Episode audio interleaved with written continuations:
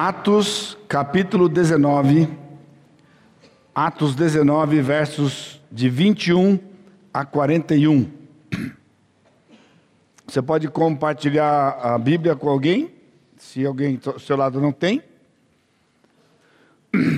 Hoje à noite pode ser uma noite especial na sua vida. Hoje pode ser um divisor de águas na sua vida espiritual, com o desafio deste texto que é muito, muito, muito importante para a vida do crente, do filho do Senhor Jesus Cristo, do filho de Deus, na verdade. Acompanhe comigo a leitura, versículos 21 a 41 de Atos 19. Cumpridas estas coisas, Paulo resolveu no seu espírito ir a Jerusalém, passando pela Macedônia e a Caia, desculpe-me, considerando depois de haver estado ali, importa-me ver também Roma. Tendo enviado à Macedônia dois daqueles que lhe ministravam, que lhe ministravam, Timóteo e Erasto, permaneceu algum tempo na Ásia. Por esse tempo, houve grande alvoroço acerca do caminho, pois um ourives, chamado Demétrio, que fazia de prata nichos de Diana, e que dava muito lucro aos artífices, convocando-os juntamente com os outros da mesma profissão, disse-lhes: Senhores, sabeis que deste ofício vem a nossa prosperidade, e estáis vendo e ouvindo que não só em Éfeso, mas em quase toda a Ásia, este Paulo tem persuadido e desencaminhado muita gente afirmando não serem deuses os que são feitos por mãos humanas. Não somente há o perigo de a nossa profissão cair em descrédito, como também o de o próprio templo da grande deusa Diana ser estimado em nada e ser mesmo destruída a majestade daquela que toda a Ásia e o mundo adoram. Ouvindo isto, encheram-se de furor e clamavam: Grande é a Diana dos Efésios. Foi a cidade tomada de confusão e todos a uma arremeteram para o teatro, arrebatando os macedônios Gaio e Aristarco, companheiros de Paulo. Querendo este, Paulo, apresentar-se ao povo, não lhe permitiram os discípulos. Também as iarcas, que eram amigos de Paulo, mandaram rogar-lhe que não se arriscasse indo ao teatro. Uns, pois, gritavam de uma forma, outros de outra, porque a assembleia caíra em confusão, e na sua maior parte nem sabiam por que motivo estavam reunidos. Então tiraram Alexandre dentre a multidão, impelindo os judeus para a frente. Este, acenando com a mão, queria falar ao povo. Quando, porém, reconheceram que ele era judeu, todos a uma voz gritaram por espaço de quase duas horas: Grande é a Diana dos Efésios. O escrivão da cidade, tendo apaziguado o povo, disse: Senhores Efésios, quem porventura não sabe que a cidade de Éfeso é a guardiã do templo da grande Diana e da imagem que caiu de Júpiter? Ora, não podendo isso ser contraditado, convém que vos mantenhais calmos e nada façais precipitadamente. Porque estes homens que aqui trouxestes não são sacrílegos, nem blasfemam contra a nossa deusa. Portanto, se Demétrio e os artífices que o acompanham têm alguma queixa contra alguém, há audiências e procônsules que se acusem uns aos outros. Mas se alguma outra coisa pleiteais, será decidida em assembleia regular, porque também corremos perigo de que por hoje sejamos acusados de sedição, não havendo motivo algum que possamos alegar para justificar este ajuntamento. E havendo dito isto, dissolveu a assembleia. Esse é o tipo do texto que, quando você está lendo na sua leitura regular, você o lê apenas e tenta imaginar o tumulto que aconteceu e que realmente é algo espantoso, né? quase duas horas aquela multidão gritando, né? Diana, Deus, a grande, grande é a Diana dos Efésios. Esse teatro aqui ele está mencionando, eh, está sendo mencionado no texto, era um lugar amplo que cabia cerca de 25 mil pessoas. Então, se você pensar para a população da época, um lugar que agrega 25 mil pessoas, então onde eles se reuniam, como diz aqui, para suas assembleias regulares e tratar os seus assuntos. Irmãos, o assunto deste trecho é profundo e impactante, porque ele trata da nossa identidade e finalidade de vida.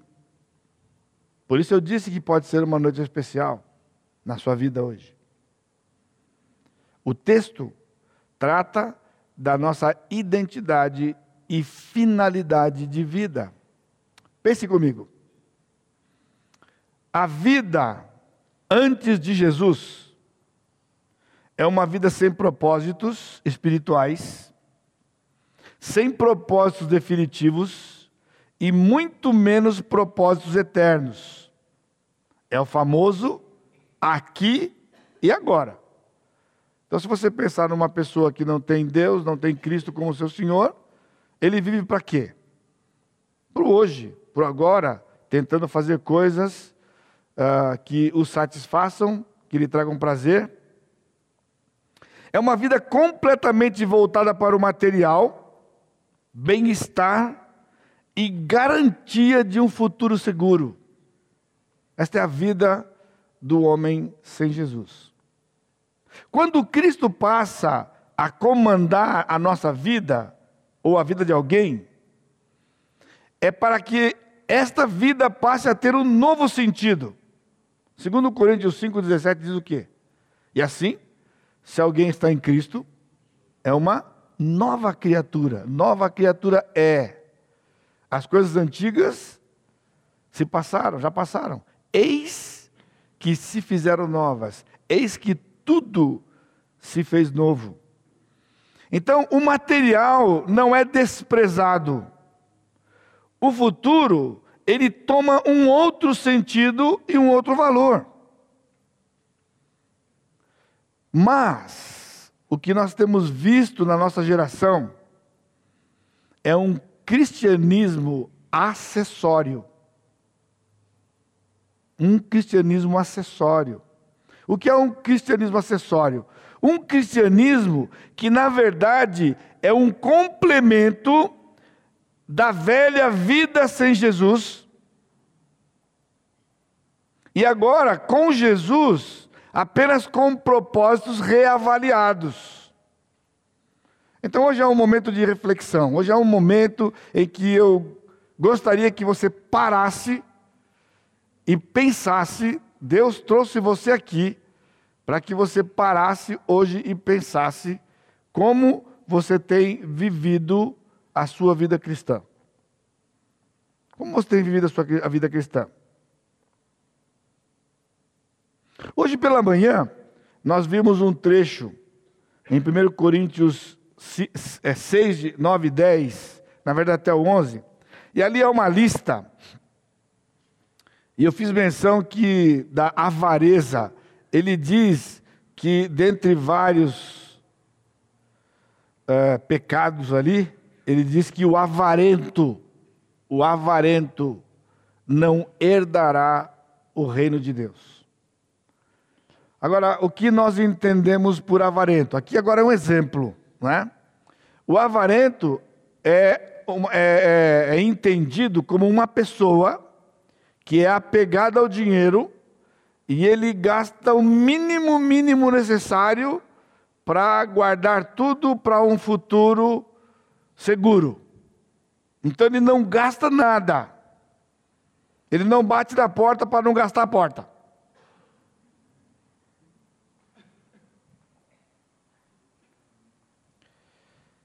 Agora, por que que naquela lista está escrito que o avarento não herdará o reino dos céus? Por quê? Porque na verdade a avareza ela é a falta de fé em Deus e Jesus e é a fé, a confiança no dinheiro que a pessoa acumula para a garantia do seu futuro. Se você pensar, se você nunca pensou, a avareza é sinônimo de idolatria. Por quê? Porque você está, a pessoa está amando o dinheiro e ela deposita no dinheiro toda a sua confiança. Por isso ela não gasta o dinheiro. Por isso ele está dizendo que o avarento não herdará o reino dos céus. Qual tem sido o sentido, o significado da sua vida? Agora, de novo, recapitula comigo aqui rapidinho. Uma pessoa sem Jesus é uma pessoa que vive sem propósitos definidos, sem propósitos eternos, sem propósitos espirituais. Ele vive para o hoje e num, a qualquer momento pode acabar a sua vida. Ele não tem esperança de nada. Ele espera ter uma boa saúde e viver 80, 90 anos. Hoje as pessoas têm questionado isso, né? Porque eles estão, de certa forma, concordando com a Bíblia que depois de 70, pessoal, o negócio é complicado. Eu tenho um, amigo, que é amigo também de alguns de vocês aqui, irmão em Cristo. E ele é muito brincalhão, muito engraçado, e ele diz o seguinte, pessoal, esse negócio de que melhor idade, isso é, isso é mentira. Melhor idade, pessoal, é 20 anos de idade. 20 anos de idade é melhor idade. Você vai de 60, 70 ser melhor idade. Isso é uma, é uma mentira, um embuste. Que, que 60 anos e 70 anos de idade é melhor o quê? O que é melhor? Você não consegue andar, você não consegue fazer não sei o quê, dói tudo quanto é lugar, se, se, se, esfria dói, se esquenta dói, se você senta dói, se você fica em pé dói, a idade do condor, né? Você não pergunta a pessoa como vai, pergunta onde dói, quando você encontra a pessoa. É melhor no quê?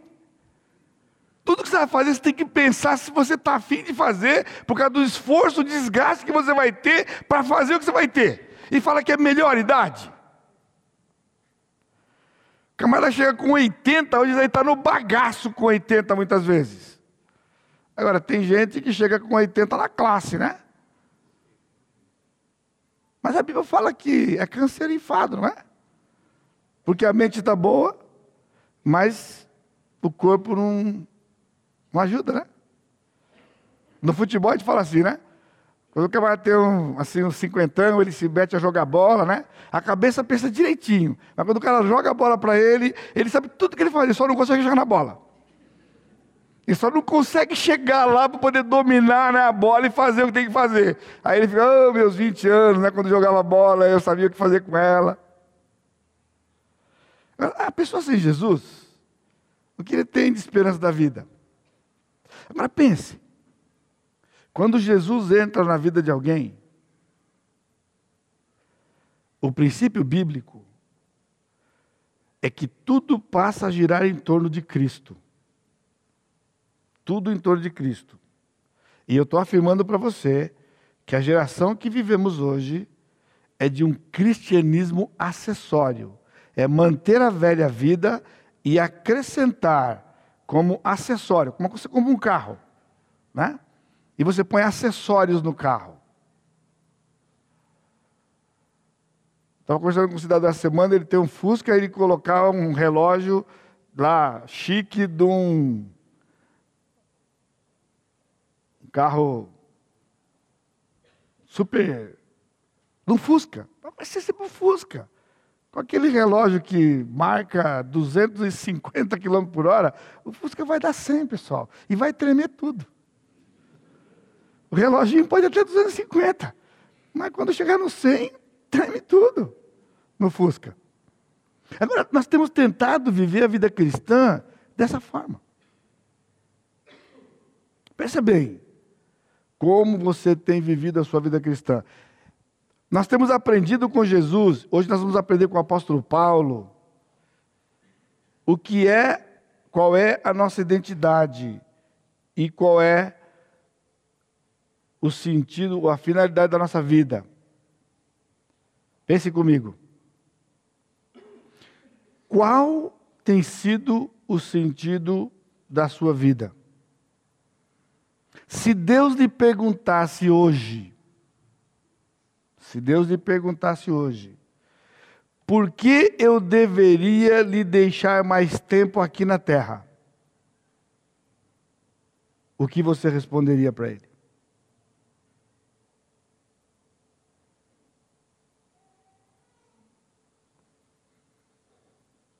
Eu vou levar você hoje à noite. Mas eu vou dar uma chance para você. Diz para mim por que eu deveria deixar você mais tempo aqui na terra. O que você diria para o Senhor? Sabe o que significa isso? Significa que a maior parte dos filhos de Deus tem vivido sem nenhum propósito espiritual definido na sua vida. Simplesmente acorda, passa o dia, faz algumas práticas espirituais, acessórias, e entendem que isto é a vida cristã. Por isso, eu queria desafiar você hoje à noite a que todo crente deve conhecer e viver o propósito de Deus para a sua vida aqui na terra. Hoje à noite, você, se você não sabe ainda por que você está aqui, você precisa descobrir. Por que você está aqui? E quanto tempo você vai ficar aqui na terra? O Senhor Jesus Cristo sabia exatamente o tempo que ele ia ficar aqui, e todo o tempo da sua vida ele sabia o que ele veio fazer aqui. E cada segundo da sua vida, ele investiu neste propósito para o qual ele veio aqui a essa terra. E é nosso exemplo. Então dá tempo ainda de você reavaliar e pensar o que que eu estou fazendo aqui nessa terra. Como filho de Deus. Porque senão, você está vivendo exatamente como um incrédulo, apenas com convicções diferentes. Eu não estou aqui questionando se você vai para o céu ou não. Tá bom? Então veja o texto comigo aqui. Primeiro, primeiro aspecto deste fato que todo crente deve conhecer e viver o propósito de Deus para a sua vida aqui na terra. Deus tem um propósito para você aqui na terra e você tem que conhecer esse propósito e viver para esse propósito aqui. Deixa eu fazer uma parênteses aqui. Isso aqui não é prerrogativa dos pastores. Porque nós sabemos, ou temos que saber. Eu sei o que eu faço aqui e o que eu tenho que fazer aqui. Agora, às vezes você fala, é, para o pastor é fácil, né? O senhor tem um chamado, né? Aí Deus, Deus chamou o senhor um dia, e aí então o senhor largou tudo, e o senhor prega o evangelho, o senhor cuida da gente. Então você olha como se nós fôssemos uma classe diferente de crentes nesse aspecto. Não. Não. Cada um de vocês aqui, se você tem sido alcançado pelo Senhor, ele tem um propósito para você, haja visto o fato que ele deu dons para você, para você exercer no corpo de Cristo, e também o fato que todos nós somos testemunhas do Senhor. Testemunhas do Senhor.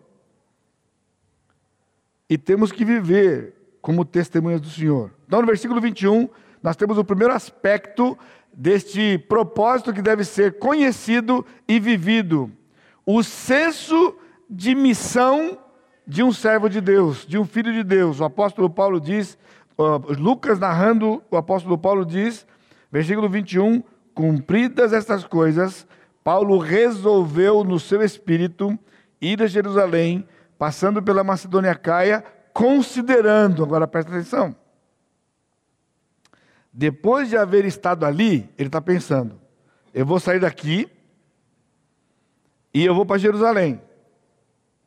Mas antes de chegar em Jerusalém, vou passar pela Macedônia, pela Acaia e chego em Jerusalém. Porque depois de haver estado ali, importa-me ver também Roma. E aqui é o segredo. Essa palavra importa, já falei para vocês aqui dezenas de vezes, ela vai aparecer em muitos lugares do Novo Testamento. A mesma palavra que Jesus disse para Nicodemos naquela noite, quando ele o procurou, importa-vos nascer de novo. Você entende o que é? Importa-vos nascer de novo? É possível alguém ser pertencer ao Senhor sem nascer de novo? É possível? É possível alguém ser de Jesus, ir morar com Ele eternamente no céu, sem nascer de novo? Então o que, que significa importa-vos? Significa que é necessário, é essencial, é imprescindível, é sem o qual não pode acontecer. Agora vamos pegar tudo isso aqui e aplicar aqui. Ele disse: Eu vou para Jerusalém, eu vou passar pela Macedônia, pela Caia, e é necessário, é imprescindível, é essencial, e não pode acontecer outra coisa a não ser chegar a Roma. Porque o Senhor havia colocado isso no coração do apóstolo Paulo. O seu objetivo de vida é testemunhar do meu nome para os gentios. E você vai falar com o César. Nós vamos ver mais para frente na nossa série que o apóstolo Paulo vai ser preso e ele vai ser julgado por um governador. E quando ele chegar na frente do governador, o governador pede para ele se defender. E quando ele está se defendendo,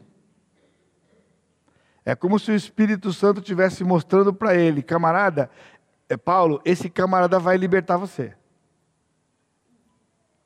Ou seja, libertar Paulo era tirar Paulo do rumo da vida dele. Então, antes que esse homem se manifestasse, Paulo, na sua defesa, ele usou uma frase.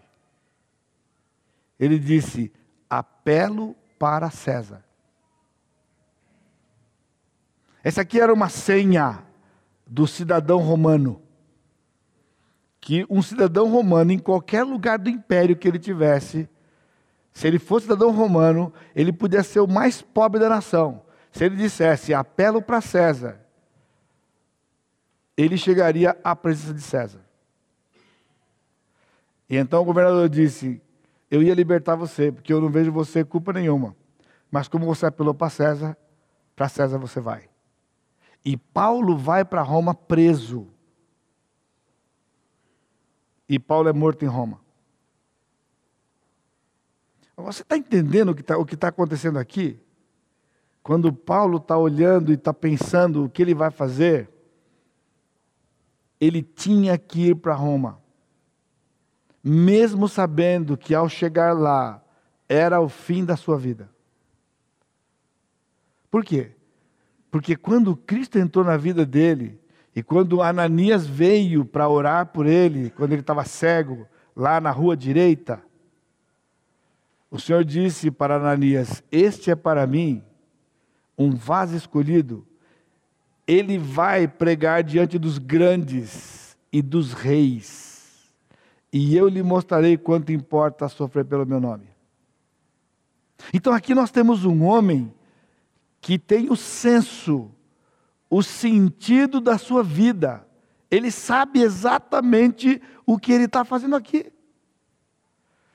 Então ele não é alguém que está vivendo uma vida aleatória uma vida qualquer, de acordar, se arruma, toma banho, sai, vai trabalhar, passa o dia, volta, dorme, no outro dia ele sai, vai trabalhar, passa, os dias estão passando, de repente o camarada faz 30 anos, entra em parafuso e ele começa a ficar, e o pessoal fala que tem crise da meia-idade, dos 40, depois tem a crise da terceira idade, é só crise, crise, crise, eu estou falando entre os crentes.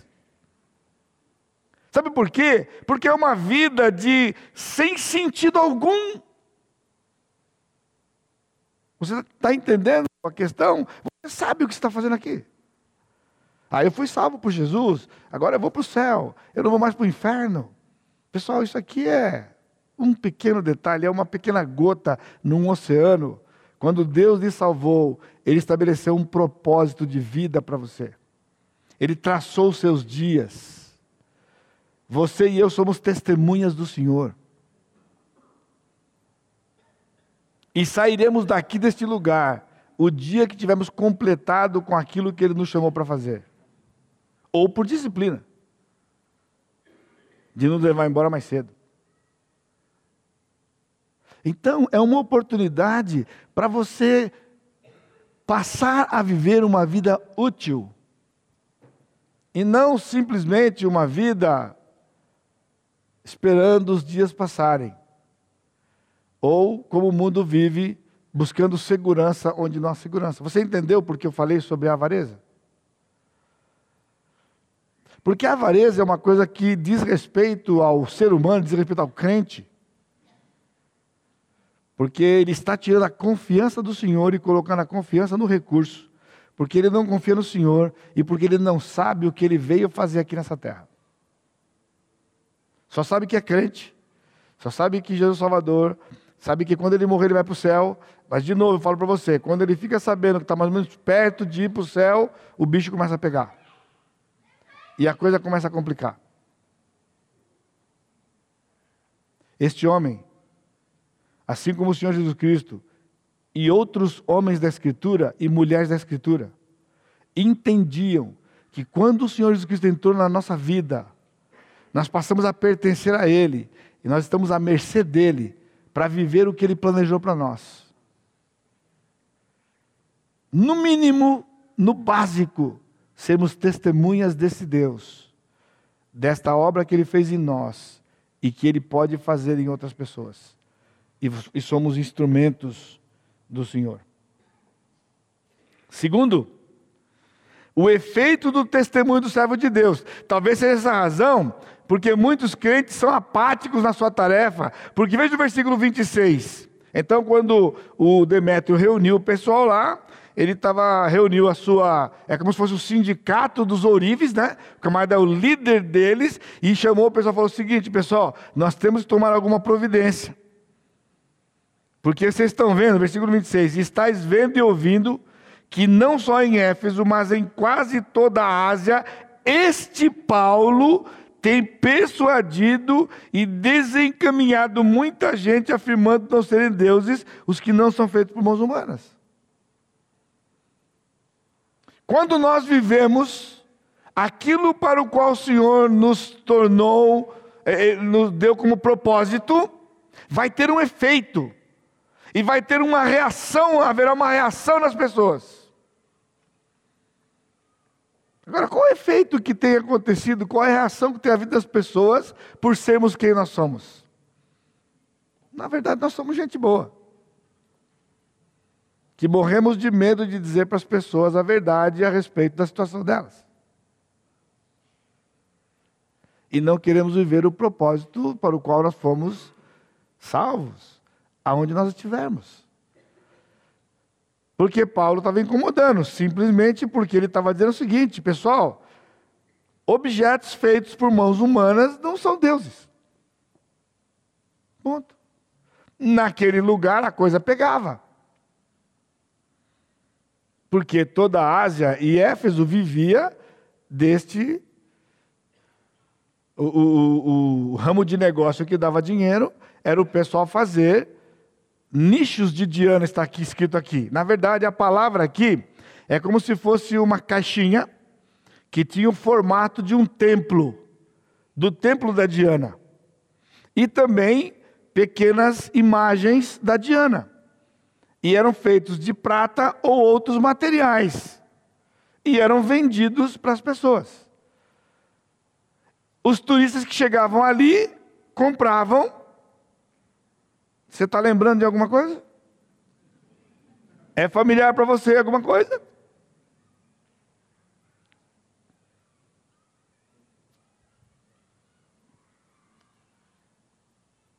Então, Paulo, ele não estava simplesmente atacando ninguém. Ele estava dizendo que aquilo que é feito por mãos humanas não são deuses. Mas o pessoal já sentiu que se a coisa pegar, porque eles começaram a ver a repercussão. Sabe qual é a repercussão? Irmãos, o Senhor estava salvando aqueles que lhe pertenciam. Nada mais do que isso. O nosso papel é proclamar a mensagem do Senhor, e o Senhor vai salvar aqueles que lhe pertencem. Esse é o princípio bíblico. Mas haverá uma reação dos outros, dos demais, que vão se sentir em risco e o seu negócio em risco. Testemunhar do Senhor, viver, é sair da zona de conforto. Lá na fábrica, aonde você está, o que, que você faz? Simplesmente se posicionar. Um desafio para o Neymar, Neymar, tudo correndo direitinho lá, fi. No primeiro dia, fi. No primeiro dia, quando você pisar o pé naquele lugar, vai levantar a bandeira de Jesus lá, fi. Porque é o primeiro dia. Se deixar para o segundo, já não vai conseguir. É no primeiro dia. Eu sou de Jesus, aleluia e dizer eu quero é Deus. E acabou, e vai entrar e vai. Entendeu como é que é? Em 1975, no dia 15 de janeiro de 1975, eu fui convocado e eu entrei no quartel. Primeiro dia, e Deus já tinha colocado no meu coração. Eu tinha certeza, se eu não me posicionar no primeiro dia aqui nesse lugar, não vai dar certo. Eu pisei naquele quartel. E cada cidadão que chegava perto de mim, eu já estabelecia a marca. Eu pertenço ao Senhor Jesus Cristo, eu sou crente no Senhor Jesus Cristo e comecei a já fazer, já localizar hoje, alguns estavam meio tímidos lá, já ficaram com coragem de dizer também. A gente já encontrou a galera lá, primeiro dia. E não ter medo. Está sentando, está almoçando com alguém, alguém vem e fala uma coisa, com licença. Você me permitiria dizer uma coisa para você? Isso não funciona, filho. Existe um Deus. E sabe de uma coisa? Você não tem parte com Ele. Mas você pode ter. Simples a mensagem que você tem. Não tem medo. Não tem medo. Não tenha medo. Aonde você estiver. Há uma história interessante de um um jovem e ele foi trabalhar numa empresa, uma empresa grande, e aí ele chegou para o pastor, todo assim, pastor, eu estou chateado porque eu cheguei lá na empresa e, olha, não tem nenhum crente. Só eu estou lá de crente. Então ele estava todo. O pastor olhou para assim: o quê? Deus deu aquela empresa todinha só para você. Não acredito. Você não vai dividir com ninguém. Você viu a diferença de divisão da coisa? Ele todo fechadinho, porque era o único crente. O pastor falou: rapaz, você vai ter aquela empresa todinha só para você. Testemunhar de Jesus. Isso é propósito de vida? Onde você está? Na vizinhança. Isso nos faz diferente, irmãos. O que nos faz diferente não é sentar aqui no banco da igreja Batista Maranata quando você vem aqui na cadeira. Não. É você saber, ter segurança. O Senhor me salvou e me colocou um propósito. E eu sei porque eu estou vivo. Eu sei porque eu estou vivo. E eu vou viver para a glória do Senhor. Este é o seu propósito. E aí começar a fazer o seu papel, onde você estiver. E haverá uma reação nas pessoas. Então, se não houver reação nas pessoas, você não está fazendo o seu papel de testemunha. Esse é um termômetro para você. Porque se você testemunhar, vai incomodar pessoas.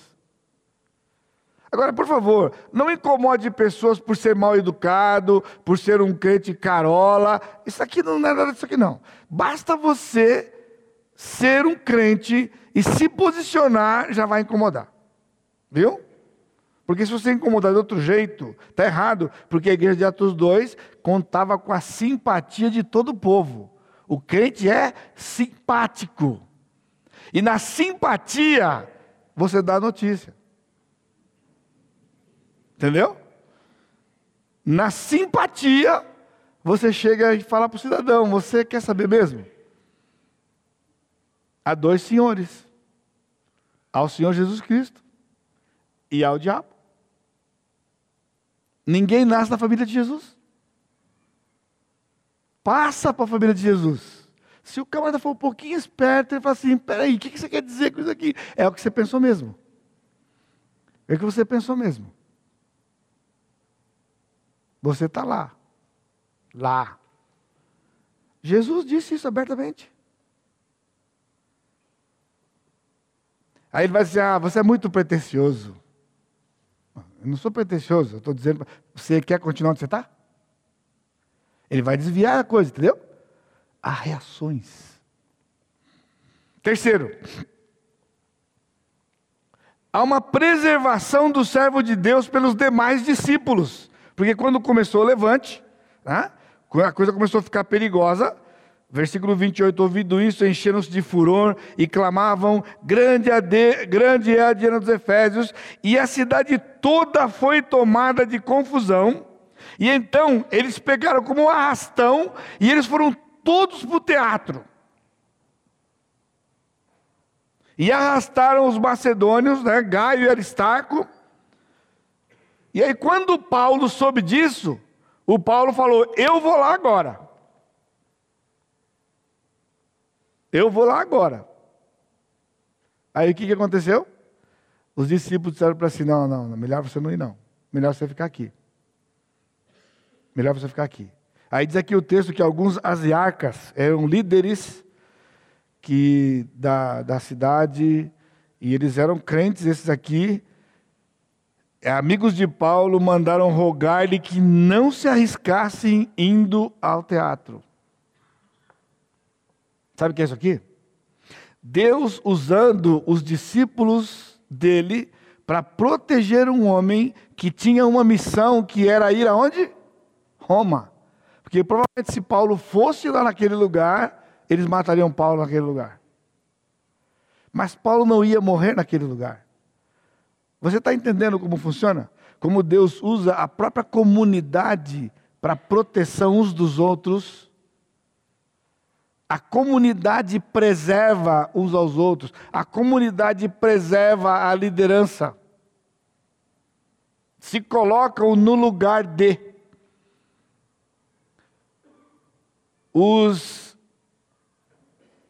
os, eh, os generais de Davi se colocavam em situações para proteger a vida de Davi, porque Davi era ungido do Senhor.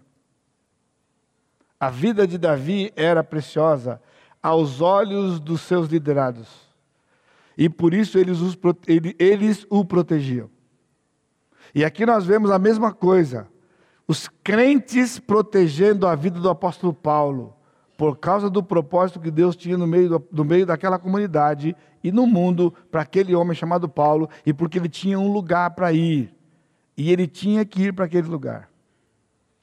E ele foi sustentado por aqueles irmãos. Quarto.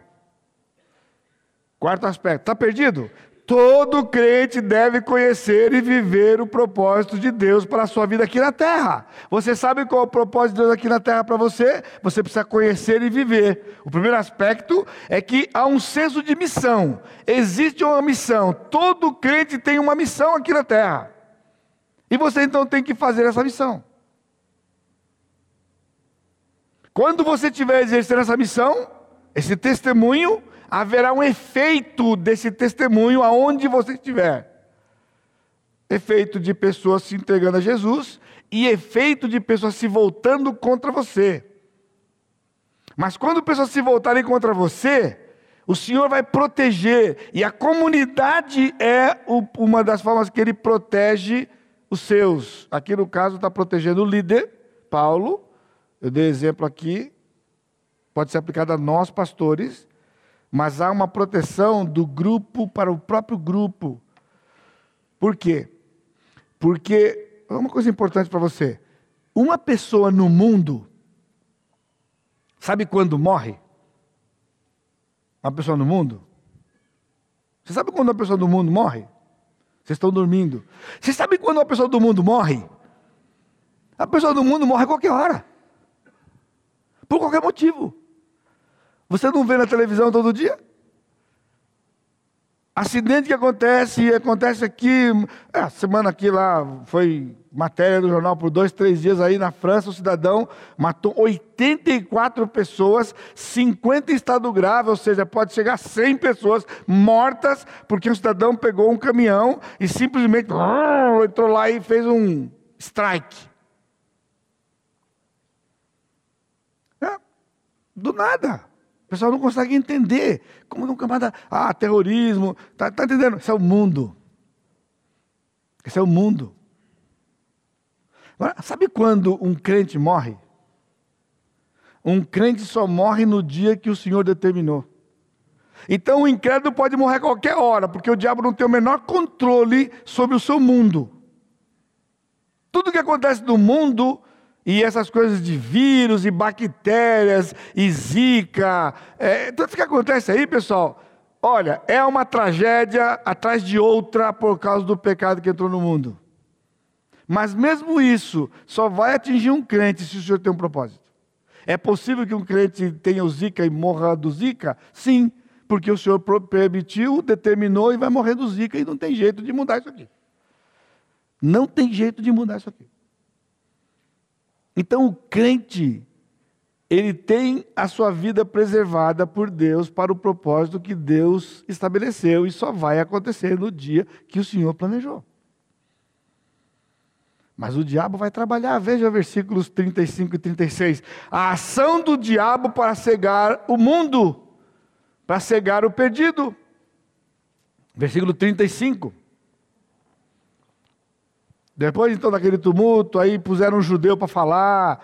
Quando descobriu que era judeu, aí que eles gritaram duas horas lá, gritaram, gritaram, gritaram, gritaram, gritaram, tiveram que afastar o cidadão. Aí o prefeito da cidade apareceu. O escrivão da cidade aqui, naqueles dias, era o prefeito. O prefeito apareceu e ele apaziguou o povo. Ele disse: Senhores Efésios, quem porventura não sabe que a cidade de Éfeso é a guardiã do templo da grande Diana e da imagem que caiu de Júpiter? Olha só o raciocínio do cidadão. Todo mundo acalmado. Ele falou: Pessoal, vocês estão alvoroçados à toa. Quem é que não sabe em toda a Ásia quem nós somos? Ora, não podendo isso ser contraditado, ele está dizendo, isso é coisa de política, percebeu? Ora, não podendo isso ser contraditado, convém que vos mantenhais calmos, nada façais precipitadamente, porque esses homens que aqui trouxestes não são sacrílegos. Você entendeu por que Paulo não podia ir lá? Nem blasfemam contra a nossa deusa Irmão, se Paulo tivesse ali, não ia dar boa coisa. Mas não era o tempo dele. Então aqui é a ação do diabo cegando as pessoas. Ele vem e ele traz uma palavra que acalma as pessoas e mantém todo mundo na sua cegueira. Quem? Aqueles que lhe pertencem. Porque aqueles que pertencem ao Senhor vão ser resgatados de qualquer forma. Então, você tem que saber que essa é uma estratégia do inimigo. Quando você faz o seu papel, quando você testemunha, às vezes você fica chateado. Poxa, pastor, a semana eu estava falando com o pessoal, e olha, eles estavam tudo atento lá. Aí chegou um cidadão lá e começou a falar nada a ver, e aí acabou com o negócio, aí não consegui falar mais nada. E você fica frustrado. Porque você não está entendendo que faz parte do papel do inimigo fazer isso. Está previsto que quando acontecer o arrebatamento, quando o Senhor arrebatar a sua igreja, milhares de pessoas, milhões de pessoas de todo este mundo serão arrebatados, subirão no abrir e fechar dos olhos para encontro do Senhor nos ares. Você já imaginou o que vai acontecer aqui? Nada. Então aquela musiquinha lá, pessoal, nada a ver, viu? A cidade está vazia, o mercado já parou. Entendeu? O rei está voltando, o rei está. Pessoal, o pessoal falou: vai acontecer uma catástrofe, né? E vai cair avião, e o trem vai tombar, ônibus vai fazer, e vai virar aquela confusão toda. O anticristo vai se manifestar, vai trazer uma informação, mas é tipo dessa aqui. Pessoal, calma, nada disso. Isso aqui. Vocês não lembram que aconteceu tal coisa, aconteceu tal coisa, aconteceu tal coisa, ó, isso aqui, tá, tá. E esse povo sumiu. Pessoal, ainda bem que eles sumiram, que esse pessoal aqui nada a ver. Crente nada a ver. No outro dia, todo mundo volta para trabalhar. Entendeu? Porque você está achando que é, só naquele filminho lá, né? O pessoal começa a se converter, fica todo mundo desesperado. Não, era verdade. Ai, Senhor, me leva. Senhor, me salva. E começa a procurar a igreja Maranata. Quem vai abrir aqui, não sei. não tenho a melhor noção quem que vai abrir isso aqui, entendeu? Eu não sei. Tem uma escala do Matias com o Mauro aí, eu não sei. Certo, Matias? Eu não sei aí, entendeu? Você acha que vai acontecer isso? Que depois que aí vai acontecer uma catástrofe, todo mundo vai sair por aí desesperado para poder se entregar para Jesus? Não, pessoal. O anticristo vai chegar e falar: calma, galera, calma, calma, calma, nada disso. Uma explicaçãozinha, classe, na classe. Você viu como é daqui? Pessoal, quem é que não sabe nesse mundo inteiro que Éfeso é a cidade da deusa e a imagem que caiu de Júpiter? Pessoal, um meteorito caiu lá e o pessoal falou que era uma coisa do céu. O que é de Júpiter? É o que eles acreditavam. Aí o pessoal falou: Poxa, é verdade, né? Nós estamos seguros, ninguém vai questionar nada. Eles não estão blasfemando contra a nossa deusa. Agora, aqui uma coisa importante para você, como crente. Realmente, o apóstolo Paulo e ninguém deles ali ficava preocupado de tratar esse tipo de coisa no varejo, assim, a não ser de forma pessoal. Porque a questão não é contra ela, é contra o fato. Um Deus criado por mão humana não é Deus, entendeu? Só existe um Deus. Vamos pregar a verdade, não vamos nos desviar na mentira. Se a pessoa vem então você não precisa atacar. Você não tem que atacar. Porque se você fizer isso, você não se aproxima, você distancia. Mas seja firme. Entende a diferença?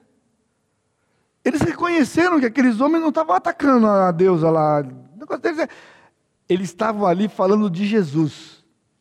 E estavam falando que Jesus salva. E que se tem alguém que cura e salva é Jesus. Ponto. Esse é o ponto. Então, o diabo vai fazer o papel dele. Mas ele não vai atrapalhar a obra do Senhor. Mas ele vai continuar cegando aqueles que lhe pertencem. Porque esse é o papel dele. Finalmente, versículo 37. A intervenção de Deus em proteger os seus servos. Versículo 37.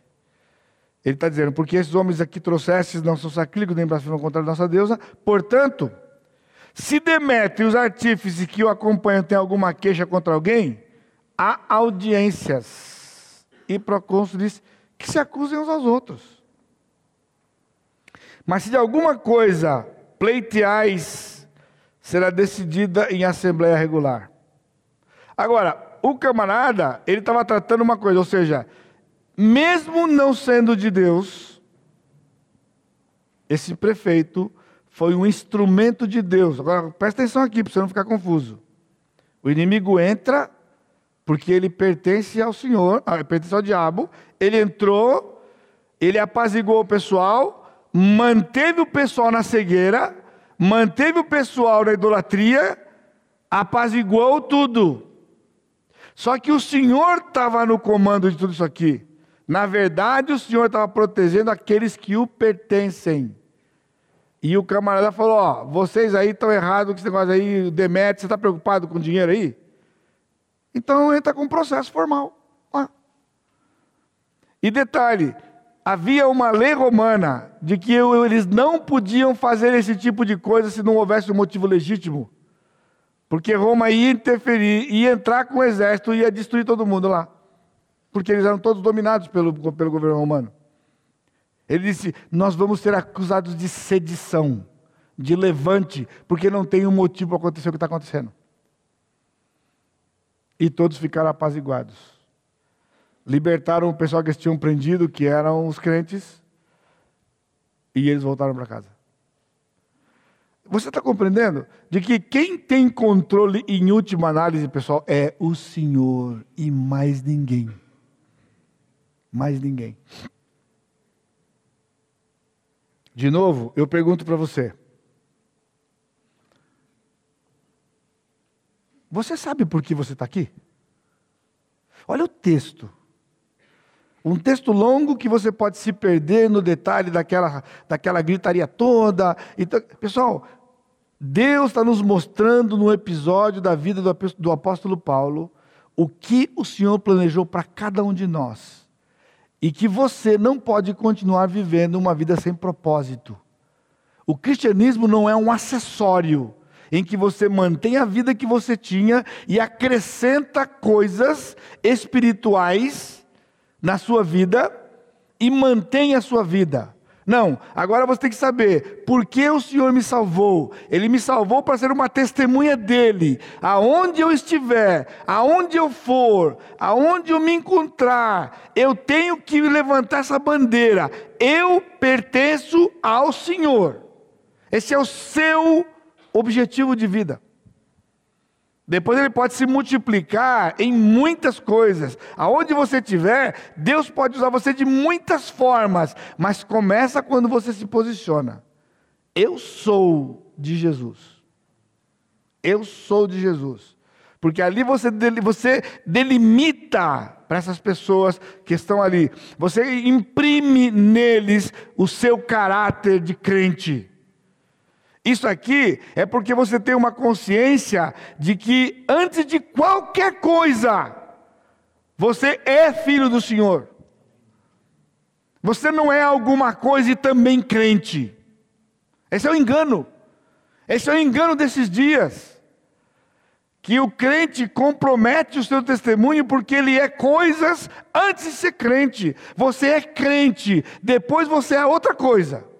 E essa outra coisa que você é tem que estar em completa consonância com o fato de você ser crente e pertencer ao Senhor. Porque aí você vai exercer o que você estiver exercendo nas bases da Escritura. Tudo é diferente. Você não entra no sistema. Você não entra no sistema. Porque o sistema é ruim. E o sistema, ele quer inibir.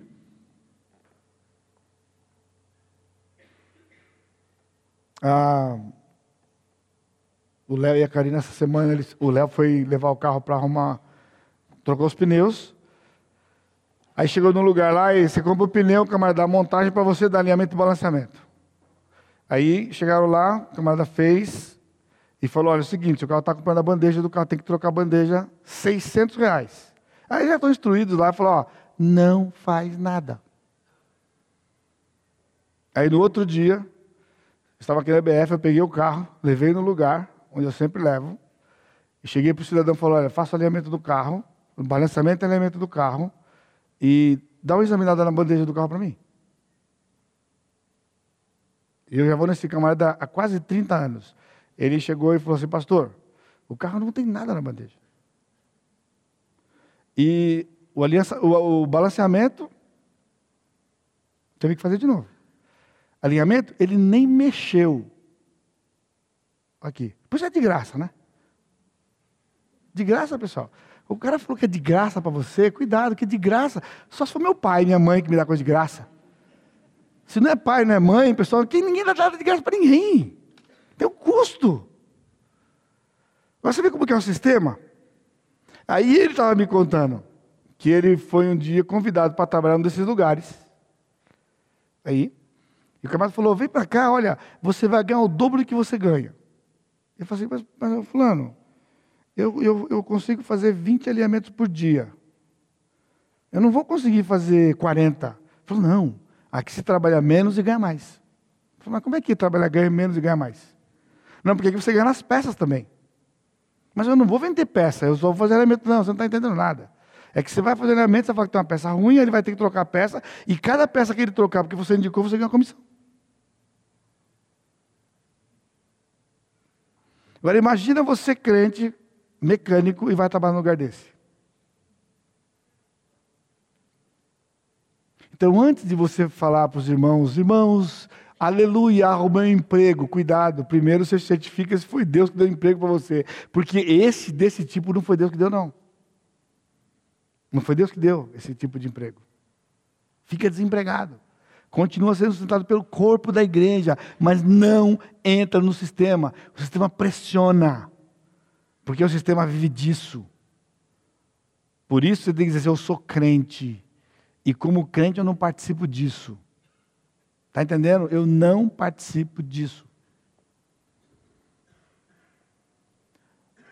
Irmãos, o Senhor é bom. Por isso Ele lhe trouxe aqui hoje à noite para dizer para você que você não pode continuar caminhando sem saber o que Deus tem para você. Porque o reino dele é o resultado dos seus filhos trabalhando em prol do reino. Tudo bem, se nós falharmos, ele vai agir. Mas nós vamos perder de estarmos vivendo aquilo que ele prometeu para nós. Então, muitos dos problemas que você enfrenta na sua vida, no seu casamento, com os filhos, e no trabalho, e na vizinhança, sabe o que é?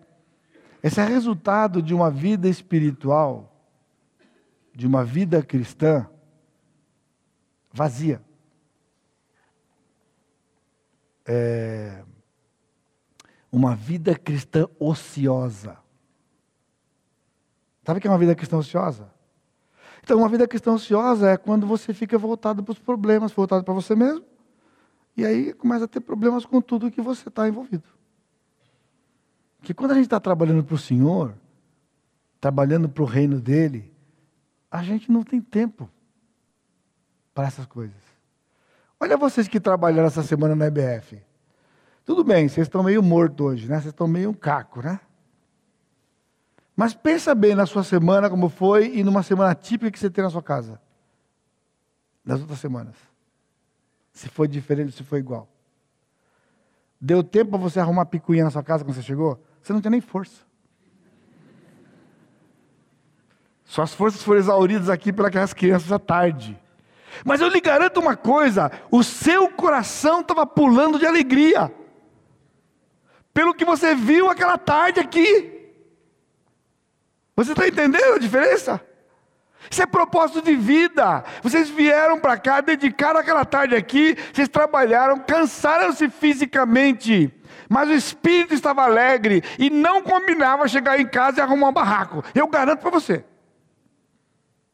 Não combina. Então, ter um propósito de vida é o que o Senhor trouxe como antídoto para não vivermos a vida que o mundo vive. Agora, uma vida ociosa é uma vida desastrosa. Então você não vai ver o Senhor agindo você vai ver uma vida debaixo de medo. Medo. Medo até de encontrar com o Senhor. O que é mais crítico. Então, que o Senhor hoje à noite faça isso no seu coração, abrir seu entendimento e dizer para você, meu filho, eu tenho um propósito de vida para você. Mais do que você está vivendo, mais do que você está fazendo. Eu não sou um acessório para você. Eu sou o seu Deus, eu sou o centro da sua vida. E tudo em volta tem que girar em torno de mim, que sou Deus, e não em torno de você mesmo, como tem sido hoje. E então você vai descobrir uma vida diferente. Aí você vai descobrir uma vida de alegria. Quando você acorda e você fala, eu tenho um dia para servir o Senhor. Mesmo quando você vai passear. Você pode servir o Senhor quando você vai passear. Porque lá onde você estiver, se você chegar num lugar, qualquer lugar, você é crente. Você é um crente. Você é um crente. Aonde você chega, você é um crente. Não importa o que você está fazendo. Nós somos, nós não estamos. Você é ou você está? Então aqui você está. E quando você sai daqui, você está outra coisa. Não. Você tem que ser crente aqui, crente lá fora, crente em todo lugar. Sou crente no Senhor. Ele é o meu Deus, eu sou seu servo. E ninguém põe a mão em mim sem a permissão dele. E por isso eu posso testemunhar dele e viver para viver aquilo que ele planejou para mim, o seu propósito. Todo crente deve conhecer e viver o propósito que Deus tem para, você, para ele, para você, aqui nessa terra. Saiba qual é a sua missão. O seu testemunho vai afetar pessoas, positivo e negativamente. Você vai ser protegido pela família de Deus. O diabo vai fazer o seu papel de cegar aqueles que são que lhe pertencem ao seu redor. Mas o Senhor vai interferir e não permitir que nada lhe aconteça até quando complete a tarefa que ele tem para você, já estabelecida no seu plano eternamente. Amém? Curva sua cabeça. Amado Deus, te agradecemos pela tua bondade mais uma vez. Pai, obrigado pelo testemunho desse teu servo do passado. A lição de vida que ele nos deixa, semelhante à lição de vida do Senhor Jesus Cristo. Que o teu Santo Espírito possa aplicar, possa inculcar na mente dos teus filhos aqui. Que cada um se coloque diante do Senhor e possa refletir. Eu sei porque eu estou aqui.